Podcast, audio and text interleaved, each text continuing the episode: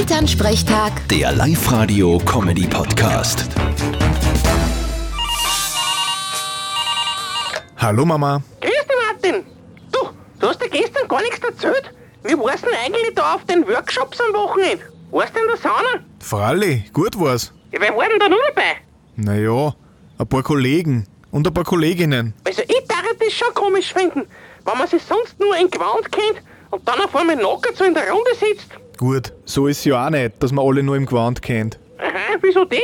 Naja, einmal im Jahr haben wir ja Weihnachtsfeier. Vierte Mama. Ich frage jetzt lieber nicht nach. Vierte Martin. Elternsprechtag. Der Live-Radio-Comedy-Podcast.